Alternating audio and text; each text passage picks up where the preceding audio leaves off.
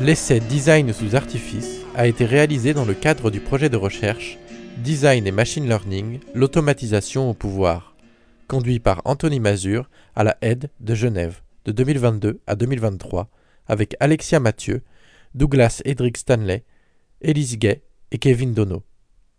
Ce projet a bénéficié d'un financement de la HES/SO et ses résultats sont consultables sur le site web www.design-machine-learning.ch.